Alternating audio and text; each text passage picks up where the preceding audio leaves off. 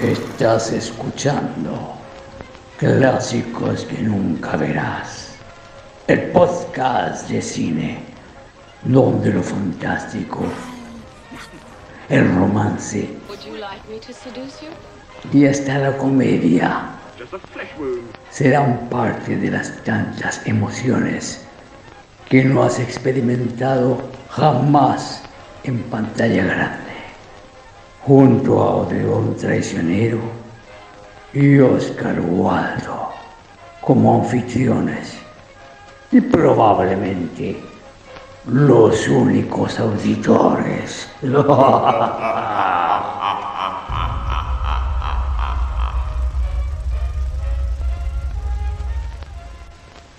Sean bienvenidos y bienvenidas a Clásicos que nunca verás.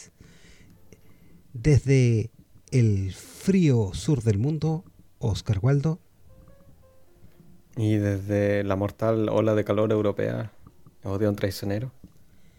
Y hoy día, como nunca ha sido tradición, vamos a hablar de una película que no nos gusta. No nos gusta, a mí no me gustó. Eh, pero tampoco es una película pésima. Es, un, eh, es un parto ver esta película, pero es interesante. Es un parto, realmente. Nos referimos a la obra de Michael Chimino o Kimino, como quieran decirlo. Eh, Heaven's Gate de 1980. La película que mató al nuevo Hollywood. La película que mató al nuevo Hollywood, del cual hablamos en este, varias Este desgraciado. Y obviamente eh, es la única película que le carga a todo el mundo, salvo a los franceses. leí que le fue muy bien en Francia. Eh, sí, el, creo que en 95 se eh, volvió a editar, puso las manos Chimino en, la edición y lo trató de, mejorar. Creo que eso es lo que estamos viendo hoy día, que es una versión que, que restauró Criterion nuevamente, y ha ganado algún tipo de mm, popularidad. Eh, renacía ahora en estos últimos 10 años. Me imagino que será por algunos aspectos técnicos, pero no la película como un todo, porque mm, difícil rescatarla. Sí, es como... Eh, es interesante de ver eh, como está, está bien ambientada, aunque igual eh, leí de que habían, habían hartas discrepancias de, en el tema histórico. Pero como eh, te muestra lo, lo, que pudo haber sido la vida en ese entonces, de una forma que ninguna otra película puede. Es como es un trabajo, así, el medio es como una artesanía.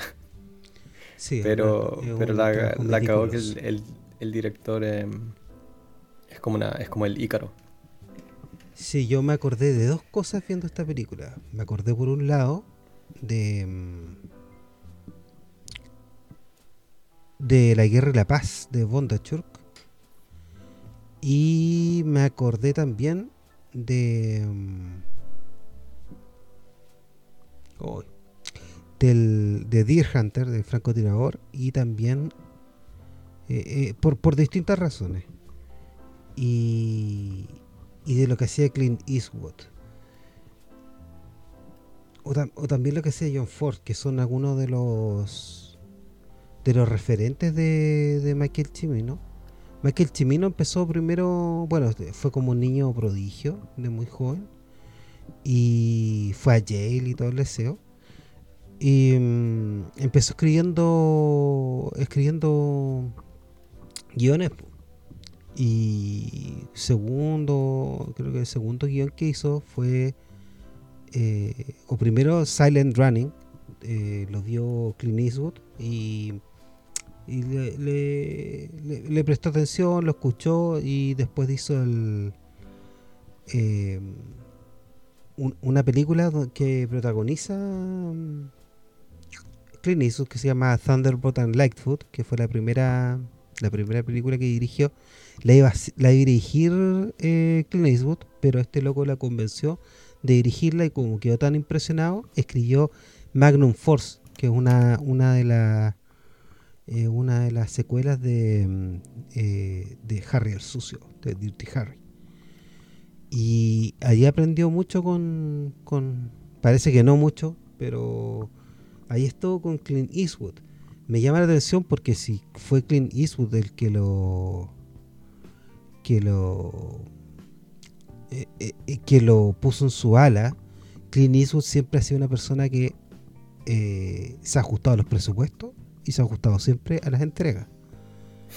nunca ha tenido el problema, nunca ha tenido ese problema. Es que acá también, o sea, en esta película también le dieron, ¿cómo se dice? Carta blanca. carta blanca, ¿no? Ese, fue como el, error, de verdad. Como lo que le pasó a, a, Orson Welles también le dieron eso, ¿no? Cuando hizo. Cuando hizo. Em, eh, eh, yo siempre encuentro que esas historias son medias apócrifas. Encuentro, eh, es imposible que hayan dado carta blanca a nadie en esa época.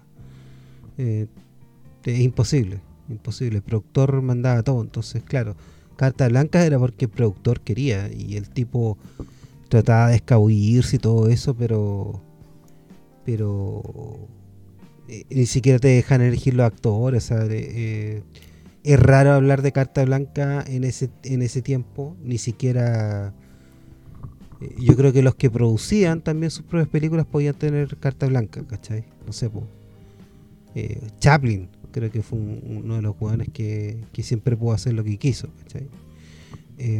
Pero en esa época difícil, difícil encontrar a alguien. Tú cachai que John Ford tampoco tenía carta blanca y eso que el loco se iba a esconder en el desierto para grabar las cosas, ¿cachai? Claro, mm. le, daban y él le hacía lo que quería, pero todo pasa también por, por el ojo del, de, la, de la industria. Eh, yo creo que es una cuestión más que, viene después de los 70, desde el nuevo Hollywood, esa cosa de la carta blanca. Más que, más que antes propiamente tal, ¿cachai? Puede, puede que haya gente que le hayan dado bastantes libertades, pero son, son un chiste las libertades comparadas con lo que tenían en, en este entonces. O sea, eh, irse ocho veces, de cuatro a ocho veces de presupuesto, es una locura que no, que, que, no, que no tiene mucho referente. Eh, después creo que hay unas películas que tienen eh, esa cuestión de... No, pero esta película igual es única en ese, en ese sentido. En, ese sentido, en el, sentido de la producción es increíble.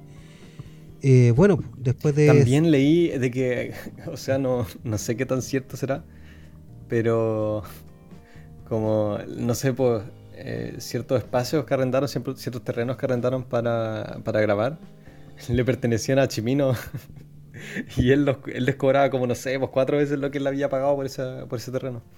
No sé si será cierto. sería como en la trivia de, de IMDB, que en, general como son, eh, son buenos textos. O sea, era como Miguel Litín también. No, y un montón de cosas así, como eh, también por el tema de la música, el tipo como compró los derechos de la música y después él fue el que se los cedió a, a, United Artists también por un monto como mucho mayor que el que él había pagado. Sí, sí. Qué, locura. Bueno, italiano. Italiano. Bueno, después de, de, su, de su película que es bastante interesante y entretenida, Thunderbolt and Lightfoot, que, que también actúa con el Jeff Bridges. Eh, después hace eh, la segunda película es de Deer Hunter, esta película eh, que fue una sensación, el francotirador, como la, como la conocen en, en Latinoamérica, con un, elenco espectacular, ¿cierto? Con el Robert De Niro, con el... con el... ¿Cómo que se llama? El Casale. Christopher Walken. Christopher Walken, John Casale, John Savage, la, la Meryl Streep. De eh, veras. Solo, me acuerdo que me gustó la película cuando la vi, pero, pero el final no. El final es lo único en lo que pienso cuando, cuando, no la, cuando pienso en verla no. Que se ah. ponen a cantar eh, God Bless America, ¿o no? Sí. Todos los veteranos hechos pico y se ponen a cantar esa, esa canción patriótica. Sí, yo creo que acá en, en, Deer Hunter podemos ver la semilla de algo que vemos exacerbado en Heaven's Gate, que es la forma del, del relato del eh, y, de hecho la encuentro buena, eh, bastante buena Deer Hunter, pero no sé si para mí no está dentro de esa cuestión como que, wow, que la gran película de ese año, de 1978, que no sé, no, no la encuentro así tan, tan, tan, tan obra maestra como la crítica lo, encuentra. Yo creo de que eso también se debe a, lo icónico que es esa imagen de la, ruleta rusa. Yo creo que eso... Oh, tremenda escena. Sí, pero también están los pósters, ¿no? Y todo eso. Eh, me imagino que era una imagen que harta gente le hizo resonancia con el, tema de la guerra de Vietnam. Yo creo que... Me, imagino que eso también fue como uno de los grandes, grandes factores. Porque tampoco la encuentro tan... Sí, a los gringos les pone Vietnam y al tiro... caleta al final. O sea, al principio. pero, como en la mitad te empieza a desinflar un poco. A, mí me gusta también una de las cuestiones que, más me gusta de esa película es la. Ojo, que es que imbécil se me ocurre. la transición, se, me fue el concepto. La transición entre cuando están en, en, el en el pueblo y después están al tiro en la guerra.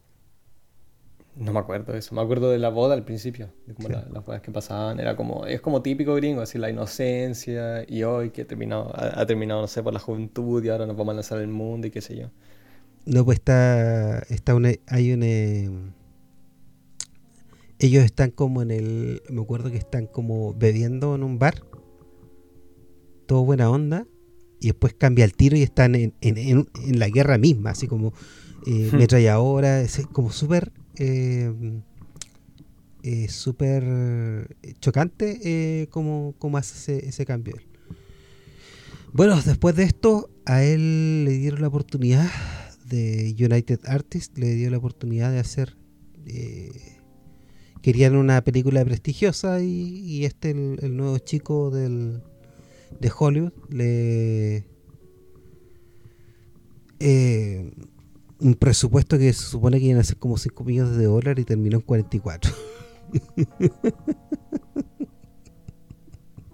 ¿Qué, ¿Qué, cosa? Eh, el, presupuesto creo que iban a ser 5 o 10 millones de dólares y terminó en 44. Ah, Puta, y eh, en realidad los presupuestos terminan siendo mucho más, ¿no? Porque también, eh, también se suman la publicidad. Sin, sin, claro, me imagino que nos está cantando los gastos de publicidad. O quizás, o quizás los gastos de publicidad fueron enormes, aunque no creo, porque eh, esta cuestión cuando la presentó a la crítica. Es que estuvo tan llena de controversia. Eh, leí por ahí la producción que también sí. debieron gastado N plata en, en como apagar todos esos incendios. Sí, sí. Porque habían, eh, no sé, por el tema del maltrato animal. que uno, uno ve peleas de gallo en, en la película. Sí. Eh, no sé, por la actitud de autoritaria del director, que hay una, anécdota también de que habían construido un pueblo y construyeron un pueblo, lo agarraron todo en el desierto en Montana y, se ve espectacular. Pero, eh, no sé, por una, una, de las anécdotas que hay es que eh, cuando construyeron la calle principal de, de ese pueblo que habían armado, a él no le gustó como la eh, ¿cómo se llama? El tamaño de la calle, así que tan, qué tan amplia era, y la quería ampliar. Entonces les dijo que arrasaran ambos lados y que cada lado lo pusieran, no sé, pues ponte todo tres metros hacia, hacia atrás. Y le, supuestamente le ofrecieron, como no, ¿sabes que demolemos solo, el, solo como no sé, pues, el lado izquierdo de la calle y ese lo echamos para atrás, el doble? Eh, y el tipo no se dio y terminaron haciéndolo así. No, de hecho, el, el John Hurt estuvo, tuvo tantos tiempos libres así porque se demoraban para todo, al parecer. No, pues yo eh, Entre medio él se arrancaba para ir a grabar eh, El Hombre Elefante. Sí, pues, eso sí. No, eh, es, un desastre de, producción y. Y claro, podemos ver que la verdad tampoco se la robó todo hasta ahí, la plata. No, sí, la película es impecable. De hecho, el director de fotografía es el medio tipo, el, ¿cómo se llama? Vilmos Sigmund, que era un era un húngaro eh, que trabajó, no sé, pues él hizo Encuentros cercanos al, tercer tipo, hizo McCabe y, Miss Miller, que él, es también la media película de esa época, de los 70. Eh, trabajó con Woody Allen también. Él, de hecho hizo The Deer Hunter, la que acabamos de hablar. Eh, y, se nota, o sea, a ratos parecen pinturas, sobre todo eh, porque se muestran, hay escenas donde se muestran caravanas como de, inmigrantes de Europa del Este, eh, cruzando el desierto para llegar a esta ciudad, así como, no sé, pues imagina el, éxodo de, de, los judíos. Y, y, los planos parecen, parecen esas pinturas épicas, como, no sé, por el siglo XIX que uno ve en los museos, por acá, por acá en, en Europa, es, es impresionante. Claro. Bueno, él trató de hacer aquí, em, no sé en qué parte de que estaba hablando antes. Em, lo que trató de hacer era este como una cuestión épica, un poco eh, basada en un, en una, en uno de los hechos de, de, de por ahí de mm, finales del 1880, como una guerra que hubo como en, entre 1889 y 1889 1903, algo así, cuando está el presidente Harrison, que... Mm, sí, fue como, fue como un conflicto. Fue un conflicto en, en, realidad los ganaderos, eh, que eran también inmigrantes, eran puros blancos. Eh, Johnson County War. Sí, sí, sí, sí, se llama Johnson County War. Vieron que le estaban haciendo, entre comillas, competencia, le estaban empezando a ir bien a los inmigrantes que venían del este de, Europa. Eh, una de las tantas oleadas de inmigrantes, tampoco era la mayor oleada de inmigrantes que, hubo, eh, más importante la que hubo en hace hartos años antes de, de, irlandeses por la gran hambruna. Eh, sin embargo, a estos mm. tipos le empezó a ir, a ir relativamente bien y no querían competencia y hicieron este, esta farsa para poder aniquilarlo y, creo que, bueno, fue con, con, ayuda del presidente y todo el, todo el establishment. Así que eh, ese sería como el contexto histórico. Sí, de eh, hecho hay personajes que están basados en... O sea, todos los personajes tienen una contraparte histórica, pero... Pero no tienen como nada que ver. Eh, de hecho, el, el, Jim Averill, que es como el, el protagonista, era como un magnate en la vida real. Sí, sí, sí. Y trataron de como mezclar dos cosas, ¿cachai? Porque seguía siendo un magnate en, en el... Eh, era un gallo con más plata que la cresta, pues al final lo vemos... Ah, sí, pues sí. Sí, sí, Pero, pero, pero en la película él es el, el que es como el sheriff, no, el, como un, eh, un marshal, no sé lo, sí, como, el, como un fiscal, digamos. Sí, sí, algo parecido. Vamos al, a la ficha técnica. Eh, la media ficha técnica. Eh, la segunda película de Michael Cimino, el, infame director del que estamos hablando, que eh, yo no tenía idea, pero hasta esta era su segunda película. Tercera. ¿Quién recibe? Tercera. Thunderbird and Lightfoot era la primera, la que, la que grabó. Y esta segunda sería Deer Hunter. Ah, sí, pues sí, sí. la tercera sería. Deer Hunter fue la segunda. Y eh, bueno, él también escribió el guion, que supuestamente fue un guion en el que trabajó por, eh, por muchos años, una película que él ya quería grabar eh, a principios de los 70. la productora acreditada se llama Joan Carelli, de la que no, no, se encuentra mucha información. Pero en realidad es como el, en realidad es el mismo el mismo Michael Cimino también tiene como un rol de, de productor en la película de organizador. El Carelli fue uno de los fue uno de los em, uno de los culpables del desastre, porque era amigo de, este loco. fue el que fue el que durante harto tiempo de la producción permitió que el weón hiciera lo que hiciera, lo, que se le diera la gana. Por eso hay poca información, probablemente no, nunca me volvió a trabajar en nada más. no, sí, es una, es una locura. Una locura esta producción. Sí, pues él, también produjo The Deer Hunter y, eh, y eso. Y una película llamada El Siciliano en, los en el 87, que no... También es de él, una película... Uno también de, los tantos fiascos de Chimino. Basado en una novela de Mario Puzo, nada menos. Sí. Bueno, ese... los dos infames de productor, director y escritor.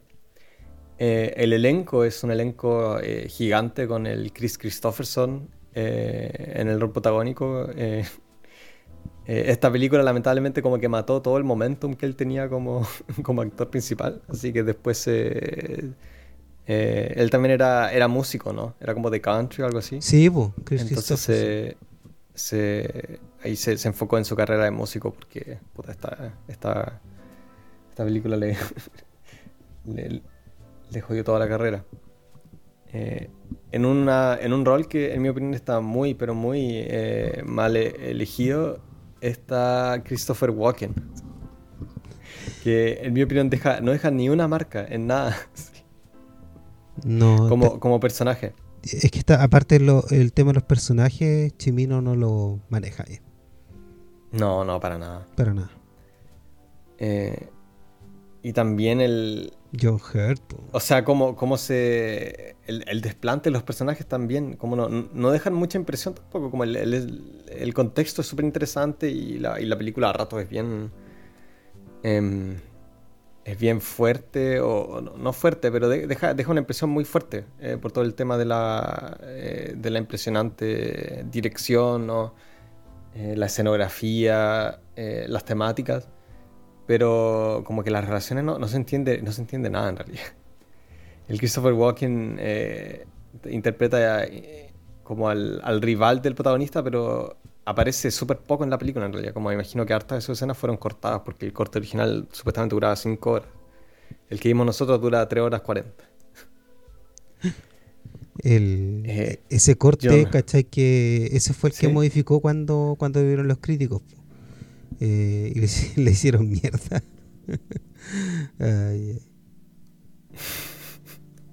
John Hurt también, el, gran John Hurt. Eh, ¿Hemos visto alguna película suya? No, no sé, pero. No. Eh, bueno, está una, una, mala película para empezar porque. Tremendo actor. está, como, está como de sobra su, su rol en cierto sentido. Eh, o sea, pudo, pudo haber dado para mucho, pero dentro de la película también eh, como que se pierden entre medio de todo, este, todo el caos. Se pierde el personaje, eh. pero creo que la interpretación de John Hurt es... Puta, te dan ganas de ver más del personaje y no sale nunca. Sí, sí es John, sí es John Hurt. uno de los grandes actores de, de Inglaterra, del, empezando en los 70, ¿no? Él estuvo en, en, en El Hombre Elefante no sé, Expreso de Medianoche, que no es como la media película, pero eh, también está Alien, ¿no? El, tipo de, También Christopherson. Sam, sí. Sam Waterston también eh, tiene un rol. yo lo reconozco solo porque cuando chico me gustaba ver la ley y el orden. Y ahí él era como el, él era el fiscal. Pero es, un buen actor, sí, el, actor él también tiene una carrera súper super larga y eh, es como, es el antagonista dentro de la película. Sí, también el, el Brad Dourif. También. A él no lo reconocí. ¿En qué, en, qué, rol estaba él? Es uno de los inmigrantes que, que, nos sale y trata de dar un discurso en algún mm. momento. Jeff Bridges también tiene un rol eh, muy. Eh, bueno, es Jeff Bridges. O sea, el, el, tipo siempre es un plus en todas las películas que, que, que actúa. Y eh, en un rol también eh, controversial, sobre todo para los ejecutivos, está Isabel Huppert. Oh, eh, como el interés el interés amoroso. Una... A ella no me, no me gusta como actriz, debo decirlo. Para nada, para nada. He visto hartas, o sea, he visto como tres o cuatro películas con ella y en todas es como... Em, tiene algo muy extraño, tiene, algo muy como alienígena en cuanto a esa mujer. Francesa. O, son... ¿Ah? Francesa. Sí, sí. Sí, eh, pero es como, es como la mujer francesa, ¿sí? tiene todo ese carácter eh, como, eh, como es depravado sexual en, todas las cuestiones en que actúa también. Pero, pero sí, el, problema es que le falta carisma para un rol como este. yo creo que ese, ese quizás como lo, peor, es que para una película tan épica, el, el, director dejó, ese, dejó todo eso de lado como, no sé, bueno, igual, igual se nota que está tratando de hacer algo relativamente realista. Y la gente en la vida real no anda diciendo one-liners o cosas así, ¿cachai? Eh, pero, pero definitivamente le, hubiese, le hubiese hecho bien. Eh, de hecho, leí que consideraban a Meryl Streep, a Diane Keaton, a un montón de actrices para este rol y él, al final se quedó con Isabel Hooper, que ni siquiera hablaba inglés cuando empezaron a grabar y, tuvo que aprenderlo a medida que iban grabando. Y, fue una decisión estrictamente de, de Chimino. En volada, ¿habrán tenido. ¿Habrán tenido alguna. ¿Alguna, ¿Alguna relación? Eh, no creo, no creo. De, de hecho, que en una en biografía que no leí, pero leí el, la crítica, decía que durante 20 años el, el Chimino se hacía llamar, eh, era fue transgénero y se hacía llamar Nikki. ¿Qué? ¿Chimino? Sí. Chimino se hacía llamar Nikki. Así que no sé, no sé qué tanto. No, no, no, era, era un ego, ego maníaco y parece que no tenía mucho interés en, en la gente y se ve harto por, por cómo describe los personajes, como que no, en general es una weá súper, eh, como que carece de empatía. Eh, otro, otro que me gustaría hablar de, de, los, de los actores que sale ahí también con un rol que, bueno, todos los roles no dejan mucha marca, pero es un gran actor de reparto, el Richard Mercer, que lo, seguramente lo han visto en todos lados el que está en el, de la estación de trenes. Cooley se llama. Mm, sí. Eh, ese es un tremendo actor y siempre ha, estado en no sé cuántas películas. Eh, pero siempre él, hace la pega de actor de reparto. Eh, estando así como, como que no te acuerdas mucho de él, pero es un actor que siempre está. Tiene como 150 créditos, es un bacán.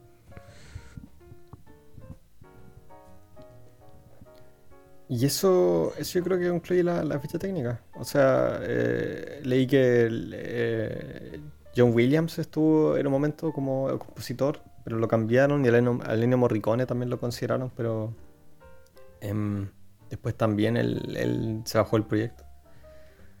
Eh, la música en realidad no me causa, un que no causa mucha impresión. Ah, bueno, el arte, eso, eso hay, que mencionarlo porque sí es un muy buen trabajo de, de arte eh, la película. Y en eso, eh, bueno, hay diferentes. Hay diferentes. Bueno, el diseño de la producción es de Tambi Larsen y también está como la dirección de arte está Spencer Deverell. O no sé cómo se pronuncia. Pero, o sea, los créditos en ese, en, ese departamento son interminables, ¿no? Son como, hay, hay, hay 20 personas para el, el, el maquillaje, el diseño de los el diseño de vestuario, pero eh, es, una, es la media pega. O sea, debe, debe ser extremadamente... Eh, debe ser súper choro también trabajar en una película donde tienes carta blanca, ¿cachai? Y un director como tan eh, cagado del mate que te deja construir ciudad entera y todo eso. espero que lo hayan pasado bien haciendo esta película. Porque eso no, es algo que ocurre muy seguido. Sí, Jeff Bridges dijo que, igual el gallo era eh, más que un negomaníaco, eh, los gallos le tenían respeto por la cantidad de, por lo detallista que era, por el, por la cantidad de trabajo puesta en la película. Como que eso eh, lo saca a relucir. Em, bueno, empezamos con la maldita película. Empezamos en una universidad con un, con Empezamos en Harvard, pero en, realidad en Oxford. Eh, está, está llena de escenas muy largas. Sí, pero al, principio, al principio me gustó de hecho un poco porque empieza con, esa graduación en Harvard que también es como súper eh, eh, absurda y decadente, que es como, la, es como el tono que él, presenta al principio. Porque también hay una, ahí se ponen a bailar alrededor de un árbol, era una cuestión que parece como de, de un culto.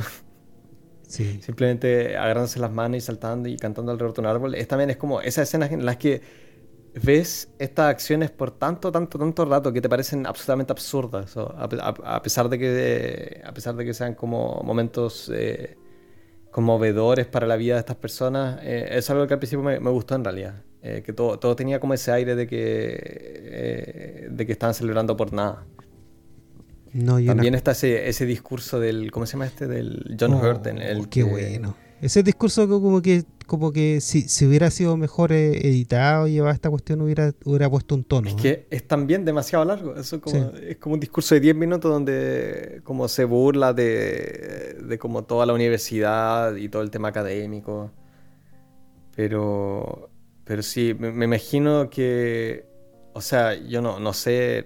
la, película supuestamente tiene como. Tiene como 100 horas de material. Eh, pero parece ser de que es simplemente material que no se deja editar muy bien tampoco por, eh, por cómo él graba con, con planos largos o, por cómo los remates de la escena o de los diálogos llegan como, como la tensión crece de manera muy pero muy lenta a lo largo también de los diálogos. No sé no, no sé cómo se hubiese podido arreglar esta cuestión. Sí yo estaba también pensando lo mismo a ver si la podéis reeditar pero es que lo que pasa es que no, como ya hemos dicho no sé cuántas veces, no invierten sus personajes, entonces también sí, entonces no hay nada que, falta mucho para llenar y hay cosas que no, que no van para ningún lado. Porque uno pensaría por la forma de grabarlo, la relación que sale Christopherson con, con su amada, iría para algún lado, ¿cachai? Porque, porque en la cámara se ve harto, que se están mirando, eh, la amistad entre ellos dos, entre, Heard y él, eh, tampoco va para ningún lado, ¿cachai? Eh, como que, ¿qué, pasó ahí, weón? ¿Qué, escribió? ¿Por qué escribió eso? Y después queda, no sé, pues queda la cagada, ¿cachai? Y después hay un salto, hay un salto temporal de como 10 años. 20 años. Y un, y un epílogo, ¿eran 20? Sí. Y un, un epílogo que como te, lo puedes ahorrar porque lo único que se muestra es que el tipo ahora es como magnate y anda, no sé, en un barco con, con su polola de la, de la U, qué sé yo. Sí. Eh, y, también uno, se pregunta como cuál es la idea. ¿Cuál, es la idea? Y de hecho, bueno, uno, una escena, uno se pregunta qué, actriz era porque te olvidaste ya a las tres horas ya no sabías que, quién era la calle que se al final. Porque no, porque... Es que tampoco tenía personalidad, a ver si han bailando al principio. Eh, ¿Qué era, era, todo. Qué wea más bonita, Esa... ¿La escena? Sí. O la mujer. No, no, la, escena de cuando bailan tiene unos, unas partes muy, muy buenas. Sí, es buena, es buena la escena. Eh, bueno, eso, eso diríamos que es rescatable de, de esto. Tiene una, escena. Bueno, e, ese tren también que hay, Hay muchos bailes. Hay, hay como tres o cuatro bailes en la película y todos duran como 10 o 15 minutos. Eh, em, un tren que se que, que creo que el weón mandó a trasladar un tren así como de un museo para hacer eh, las escenas de los trenes. Sí, era. Y también ese tren en el que se ven, no sé, pues como los trenes de India donde van todos en el techo. Sí. Eh, qué peligrosa la cuestión. Con toda esa plata, me imagino que se ahorraron harto igual en, en, seguridad por, por, las anécdotas que salen. No, también contaban de que él, no sé, pues para la escena de los tiroteos, eh, eh, construyó como canales de, de riego subterráneos para mantener el, el, pasto verde a pesar de toda la explosión y toda la sangre que le iban a echar encima. Eh, que también supuestamente eran, eran gran parte carne de que, o sea, sangre de caballo y tripas de caballo las que las que usaban de utilería. No, no, excesivo. Sí, es, probable que las tripas hay una, hay una escena que tampoco no, no sirve de nada, pero puta que es buena. un caballo. Sí, es la raja cuando, cuando el Christopher Walken le dispara entre las sábanas y deja el hoyo, como que... Pero una weá que no tiene nada, nada, nada, nada que ver con el relato, también los inmigrantes son como, eh, nadie tiene personalidad, son como una masa. Es que tampoco hay como, o sea, ese es el problema, que no hay como un relato, o sea, esta historia de, de amor, entre comillas, que está igual de... El eh, triángulo.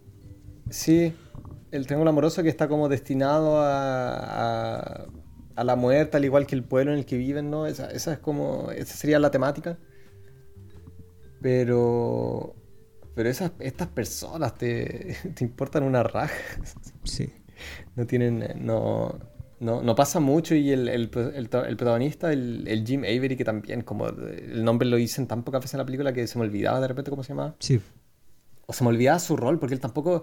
Como él, él, él llega y dice que es el, fiscal, lo que sea el Marshall, pero pero no hace nada, como que lo único que hace es escuchar a, las anécdotas de la gente y, después en un momento como que cuando, cuando llega al final, ¿cachai? Y, y hay que hay que tener esa, esa escena de acción, ¿cachai? Ese tiroteo que dura, no sé, media hora y en el que mueren no sé cuántas personas y que a la cagada y hasta se ven a las viejas como de 80 años que andan eh, ocupando su escopeta.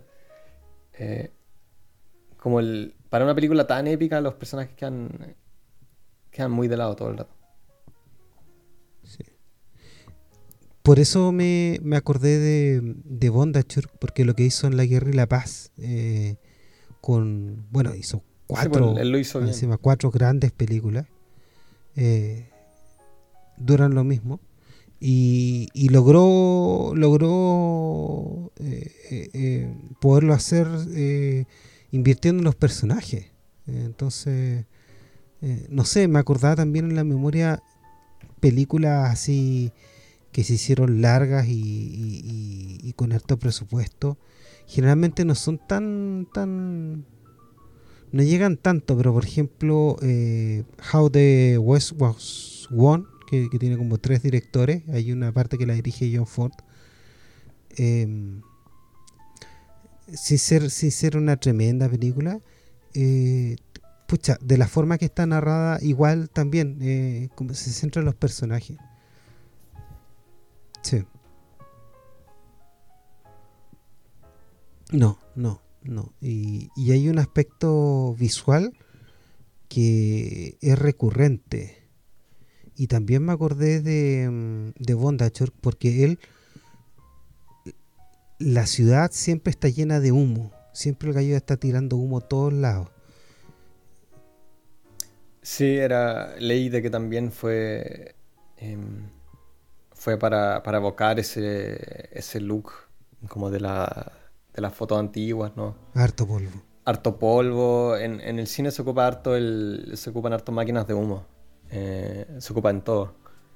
Eh, para darle como a los interiores o, un poco de. que todo sea un poco más difuso. En, cualquier película. En cualquier película le van a poner un poco de, de humo a la, a la escena antes de grabar. Y en esta película es como es sí, es demasiado porque está en todos lados el humo, todos lados el, interior. Y, en la escena final. Eh, pero se ve impecable, debo decirlo. Sí, se ve, se ve impecable. Me encanta. Es el medio director de fotografía. Sí, este pero por ejemplo, Bondachur que igual lo, utilizó para, la, para las batallas y lo que hacía era focalizar el humo en, una parte de la pantalla y tú podías ver el resto, ¿cachai? Es, una cuestión distinta. Este loco llenó de humo todo y a veces me molesta. Es como...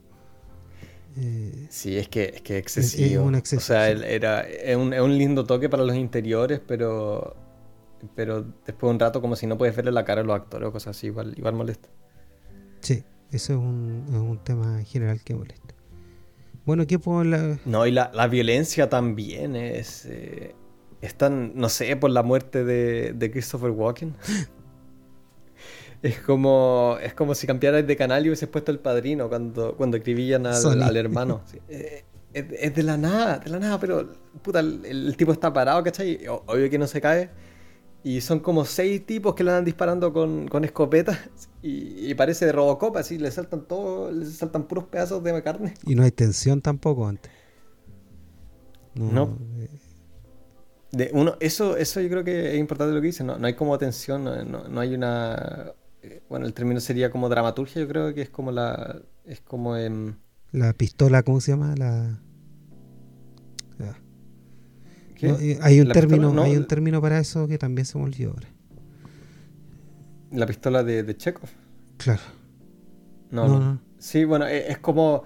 Es como el director dirige la atención, ¿cachai? Como eh, los, los, planos van a ir cambiando a medida que la historia va, va avanzando, ¿cachai? Cosa de que eh, no sé, pues, en, la escena, eh, en, la mayor escena de la película de acción, no sé, pues van a ver hartos primeros planos del sufrimiento del protagonista y, no sé, pues hartos, hartos planos de movimiento, quizás la típica, la cámara en mano. ese tipo de cosas, ¿cachai? Que te dicen subconscientemente como este momento es importante o, se viene algo se viene algo fuerte o prestar atención a este detalle que él está observando, no sé, pues en un diario o algo así, es, importante, ¿cachai? Eso, eso acá no, no hay mucho. Em, o por, lo menos no, no, no, se, no se rescata tanto como en otras películas. No. Eh, por, también por eso que decimos de que a los personajes no se les entiende nomás. No, no, no. Eh, salude todo el rato a esta relación que había entre el Christopher Walken y la, y la Isabel Huppert, pero, pero esos dos tienen menos química que... No, Ella, no, no es un personaje, bueno, aparte está mal interpretado. Eh, no sé qué... Crítico decía que para qué tenían, que no podían poner esa galla eh, con, con, con Christopher Walken y Christopherson que mejor mejor tuvieran una relación entre ellos en vez de sí sí algo algo así leí que era era como un, productor o algo así. Que le dijo que nadie, como, nadie va a creer que todos iban a iban a así no they're gonna they should better fuck each other o algo así dijo el Mickey Rook también sale joven ahí, un, un, gallo que siempre estuvo asociado con Chimino. ¿En serio? Eh, no caché. Es el, el, gallo que vive en la casa de. El William Dafoe supuestamente también aparece. Pero lo cortaron. Como supuestamente tenía un rol en una. Eh, eh, como a lo largo de la película, como un rol recurrente, pero lo, lo dejaron eh, como un extra en la en esa escena de la, pelea de gallos. Como cresta, como cresta Cristán. Esa weá no se, esa weá sí que no se perdona. Como cresta se cae William Dafoe. El medio weón. Según William Dafoe, eh, como una cita que leí era de que de que él se había como cagado de la risa del chiste que hizo un extra o algo así y que Kimino como que o Chimino se, se enojó con él y por eso lo sacó. No, no me quedan dudas. No tengo pruebas, pero no me quedan dudas.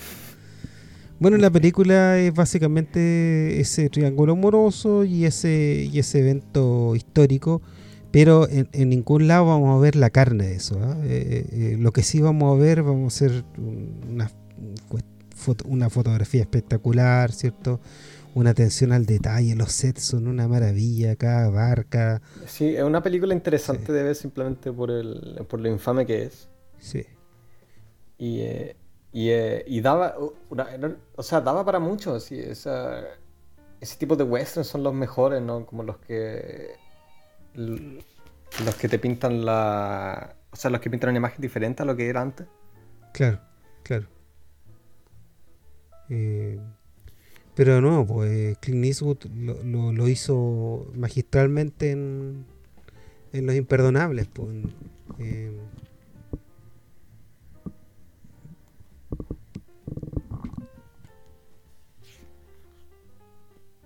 Así que yo creo que, que, acá hay hartas lecciones que no, que no, que no pescó y que se fue en la ola de él. Y como te digo, hay, hay películas que sí tienen si lo pudieron lograr, entonces también eh, eh, rescatar esta película y no sé, pues yo rescataría ya pues la guerra la paz, pues, si más encima son cuatro episodios. Eh, ahí tienes para ver lo que él, lo que él quería y, y bien hecho, bien hecho. Aparte son difíciles estas grandes producciones que, siempre tienen historias tortosas de, producción, o sea, lo que el viento se llevó. es que él tampoco tenía tanta experiencia, o sea, había hecho dos películas, ¿cachai? Llevaba harto tiempo en el, en el negocio y todo, pero... Eh, no sé, pues John Ford trabajó por 20 años como director antes que le pasaran los fondos para hacer una, una producción equivalente. Eh, yo creo que eso también es es un problema y, quizás la razón por la que se terminó eh, esa confianza en los directores jóvenes. Sí, un, un problema de la eh, época, porque, imagínate que a Coppola le dieron, le dieron eh, la plata para el padrino y, también es una locura, pues si Coppola tampoco tenía... no, sí, es cierto. George Lucas con, la guerra de las galaxias, igual pues era una cuestión así como una locura si la era este gallo joven que hizo una película antes eh, y, yo creo que toda esa camada de gente, eh, gente como Spielberg, pudo pudo pulir más oficio porque Spielberg se estuvo en televisión, estuvo con películas de presupuesto más bajo, ¿cachai? Como que también él se mandó el salto mucho después que, que, sus amigos contemporáneos. Sí. Pero ninguno fue, o sea, El Padrino sí fue una, o sea, bueno, sí, esa, esa fue la esa fue la película más cara hasta el momento, creo, o una de las más caras. Sí. Sí, pero Chimino, no sé, es una figura polémica. Pero me gustan, o sea, encuentro que a, ratos le sirve también esa, o sea, esa atmósfera de un western en el que es un mundo despiadado, ¿cachai? Y al final se trata sobre, sobre esta compañía que está tratando de... Em, eh, está dando de, liquidar eh, a los inmigrantes que eh, no tienen que comer, así que andan como robándose ganado y cosas así. Y es como, es como un holocausto para esa gente. Claro. Eh, ese tipo de historias igual son buenas para este tipo de películas porque, o sea, es, algo que, que, también ocurrió. Era el, el viejo este era, era, es también parte del mito, ¿no? Que era un lugar sin ley. Claro. Y, y en realidad las películas que lo muestran, como tú dices, como Unforgiven, que son como de... de que no romantizan esa, esa imagen, son súper interesantes y esta película como en, ese sentido fue, fue espectacular. Eh, fue, una, fue una buena presentación por lo Claro, fue una buena idea en el, en el pitching. Eh, pero, pero mal llevado a cabo y, insisto, que él tiene tan, tan poco interés en las personas que también los inmigrantes son nada. Eh, nadie es, algo. Entonces tampoco cómo vas a sentir algún tipo de de conexión con, con estos inmigrantes, aparte eh, como que la parte eh, histórica también se va un poco a la cresta, como que esa cuestión de los ladrones también se va a la chucha, porque no era así, ¿cachai? Era más injusto todavía porque era gente que ya había pasado todas las penurias, le estaba empezando a ir bien y los jóvenes, los gringos se los quieren echar. Entonces, eh, bueno, fue un, fue una experiencia, fue igual fue grato, por lo menos en el tema visual verlo, pero como comerse un gran plato de de sopa de 5 litros, ¿cachai? Te, te, que tomarte igual la cuestión. Eh. Sí, sí, verlo de una es, eh, es un parto. Es un parto y, quizás, quizás así como la gente que hace ediciones del de, episodio 1 de, de, Phantom Menace de, Lucas. Que, eh, hay, hay ñoños que han hecho reediciones, recats del episodio 1, La amenaza fantasma. Pero solo basando, solo basándose en, la película como tal, en, esas como dos horas. Sí. Y según según ellos, bueno, no le creo mucho en la palabra a ellos, pero eh, según ellos hay versiones que son como más, más decentes.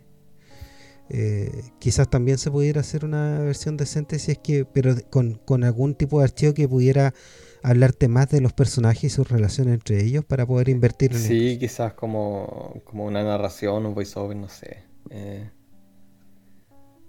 me imagino que en ese aspecto uno, uno tiene mucha libertad porque los personajes están tan, tan poco definidos que los podéis convertir en lo que quieras. Claro. Sí, una lástima. Christopherson hace, hace lo mejor que puede con, el tiempo que le Sí, tiene, tiene rango. Sí, es bueno, es bueno ese actor. Bueno, lo, lo, vimos también en esta época con películas de Convoy de Sam Peckinpah. Eh, bastante buena. Y el pobre, ¿cómo se, cómo se llama? El, el pobre John Hurt, ¿cómo lo trata? como lo tienen en esta película. Sí, da una lástima porque el personaje no va a ningún lado y, es divertido el personaje porque es un, un cínico, un alcohólico, eh, pero no, no, no hace nada. No hace nada. Bueno, em, no la vean si no quieren y si les interesa, eh, échenle una mirada. pueden planchar, hacer alguna cuestión larga mientras la ven porque en realidad la, la parte visual es... De, eh, es notable.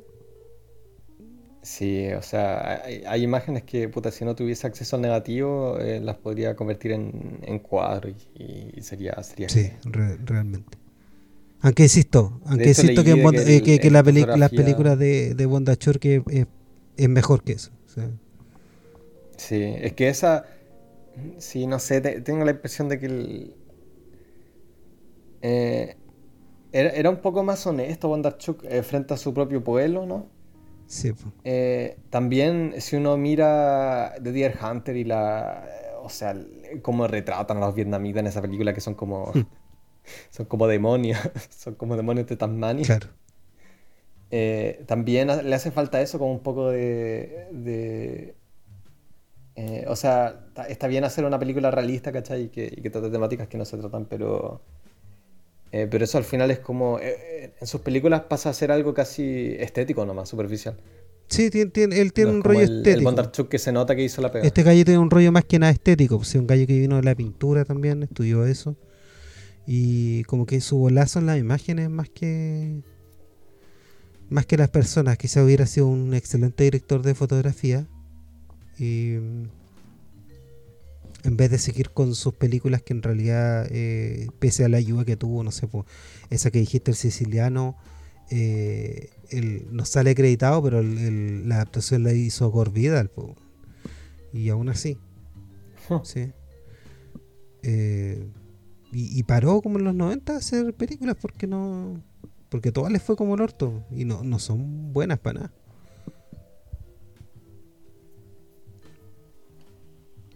Así que mm, no sé qué más hablar de esto. Qué bueno que pudimos sacarnos el, el, compromiso.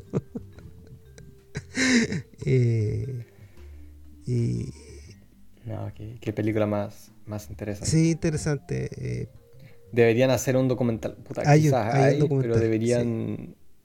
Debería. Oh, qué pena de que no, no, haya una versión de esta, como no sé, pues como el documental de Apocalypse Now, ¿cachai? en el que la, la señora grabó, eh, grabó material como a lo largo de toda la producción y después lo editaron. Eh, yo creo que eso sería, sería fantástico porque esta película tiene, tiene muy malas vibras, así como, como se le nota, eh, puede ser un, puede ser un, un pro o un contra, depende de cada persona, pero, pero tiene como muy malas vibras en sentido, como se nota que la gente anda muy chata. o, ¿Es ahí lo que me refiero? Sí, sí. Sí. No, no se nota la, la diversión, es que debe haber sido un el weón hacía levantarse a las 3 de la mañana a, la gente que para que fuera a grabar.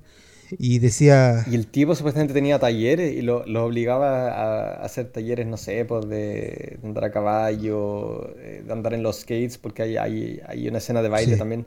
Por eso se llama Heaven Skate, porque hay como un teatro que se llama Heaven Skate, donde, o, una, o una cancha donde hacen como una. hacen un, un evento de, de, de roller skates. Sí. Eh, donde se ponen a bailar y hay un tipo que, anda tocando violín mientras, mientras patina, es como... Eh, eso. Pero para todo eso tenían como clases, sí, pues, supuestamente. no sé Dios. Entonces, y, ellos vivían ahí mismo, entonces también el rodaje duró como seis meses. Camp Chimino le decían, la Sí, algo así leí también, qué, qué locura. Entonces, no, me imagino que no está chato después de El Jeff Bridges decía que lo levantaron como a las 3 de la mañana para grabar una cuestión. Creo que fue la escena del tiroteo, la de final. Y. Y eran casi puros actores, weón. No, no estaban los extras y tuvieron que cabalgar ellos y hacer la wea así. El tiroteo también es muy excesivo. Es excesivo, súper largo. También veis como a las mamás que andan llorando porque mataron a su hijo y después a la misma mamá, no sé, a la abuela le pegan un tiro en la cabeza. Son cosas muy, pero muy... Eh, e, es como, es pura violencia. Un poco efectivo. como, hemos hablado harto, sí, es gente que no conocemos tampoco, lo único que sabemos es que son como pobres y que, y que andaban robando ganado. Claro. Y como que eh, la versión con que te queda es la versión oficial de gobierno de Estados Unidos también, porque en ningún momento los ves robando ganado, sino que la, excusa que dieron los, los ganaderos. Así que eso. Veamos. La próxima tendrá que ser una cosa muy liviana, corta y entretenida. sí, bueno. Ahí podemos ver qué hacemos.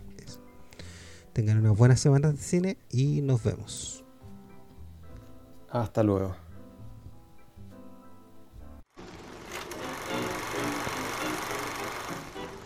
Así cierre, nos despedimos.